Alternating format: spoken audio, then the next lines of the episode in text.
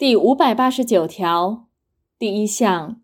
称寄托者为当事人一方以物交付他方，他方允为保管之契约。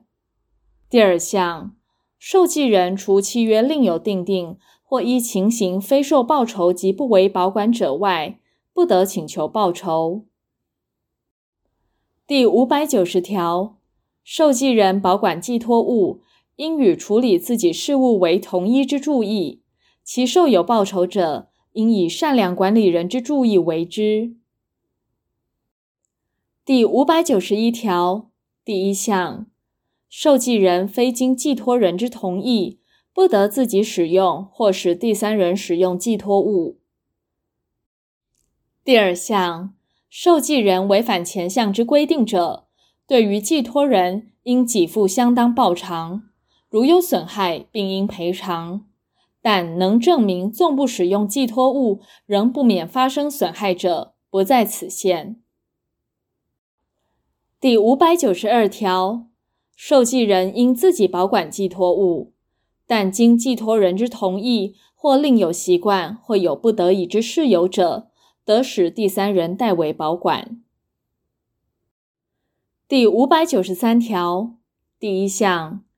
受寄人违反前条之规定，使第三人代为保管寄托物者，对于寄托物因此所受之损害，应负赔偿责任。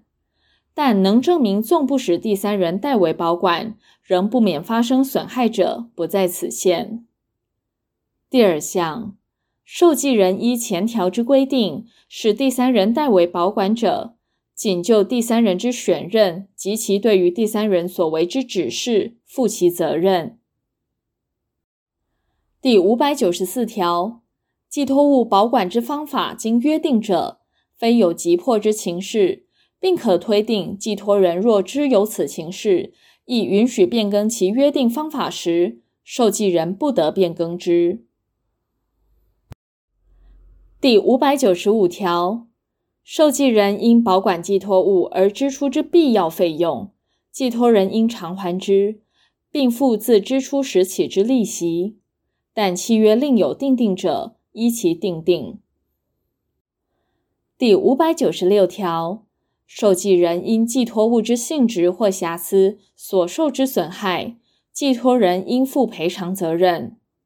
但寄托人于寄托时，非因过失而不知寄托物有发生危险之性质或瑕疵，或为受寄人所已知者，不在此限。第五百九十七条，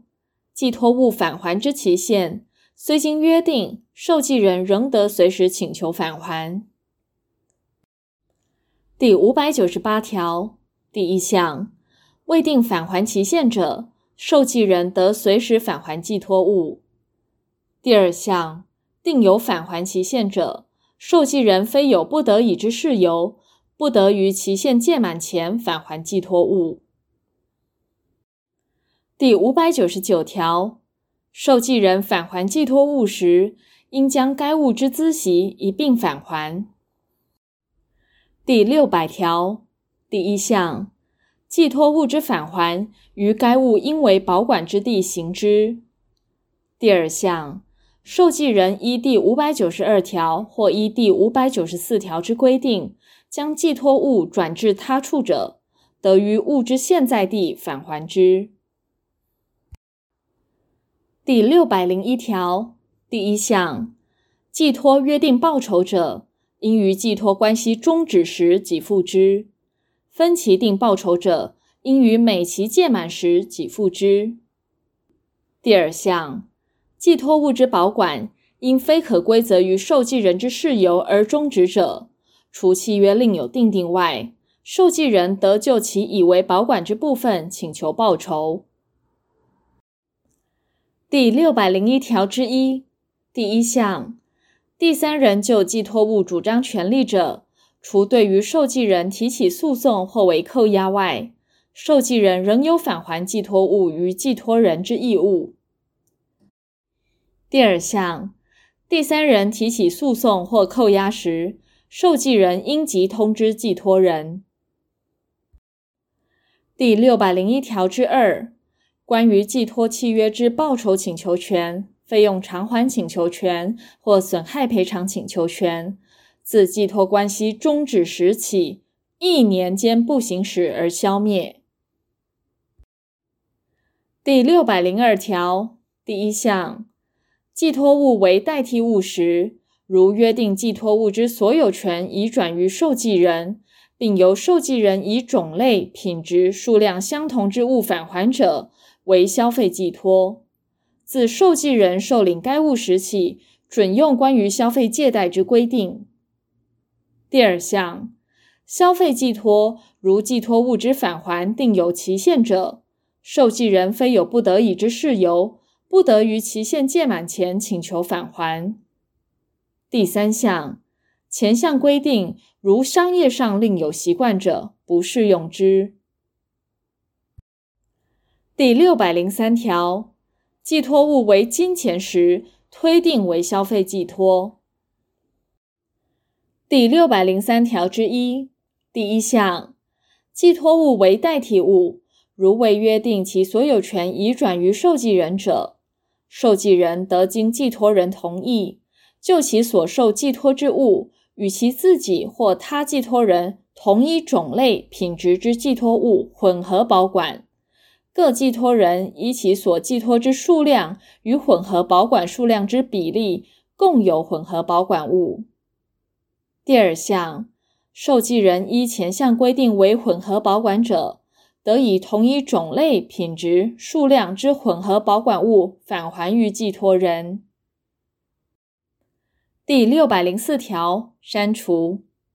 第六百零五条删除，第六百零六条，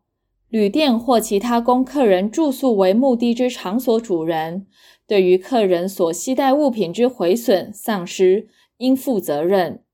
但因不可抗力，或因物之性质，或因客人自己或其伴侣、随从或来宾之故意或过失所致者，不在此限。第六百零七条，饮食店、浴堂或其他相类场所之主人，对于客人所携带通常物品之毁损、丧失，负其责任，但有前条但书规定之情形时，不在此限。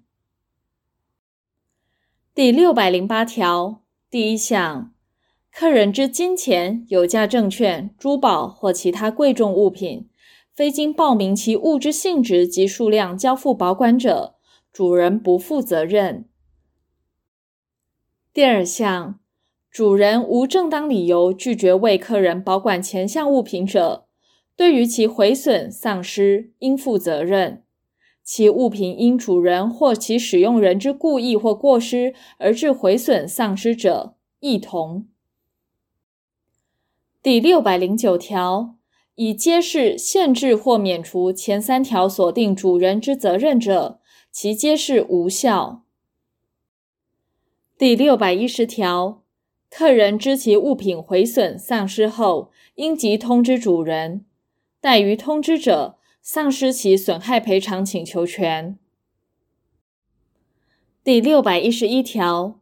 依第六百零六条至第六百零八条之规定所生之损害赔偿请求权，自发现丧失或毁损之时起，六个月间不行使而消灭；自客人离去场所后，经过六个月者，亦同。第六百一十二条第一项，主人就住宿、饮食、沐浴或其他服务及垫款所生之债权，于未受清偿前，对于客人所携带之行李及其他物品有留置权。第二项，第四百四十五条至第四百四十八条之规定，于前项留置权准用之。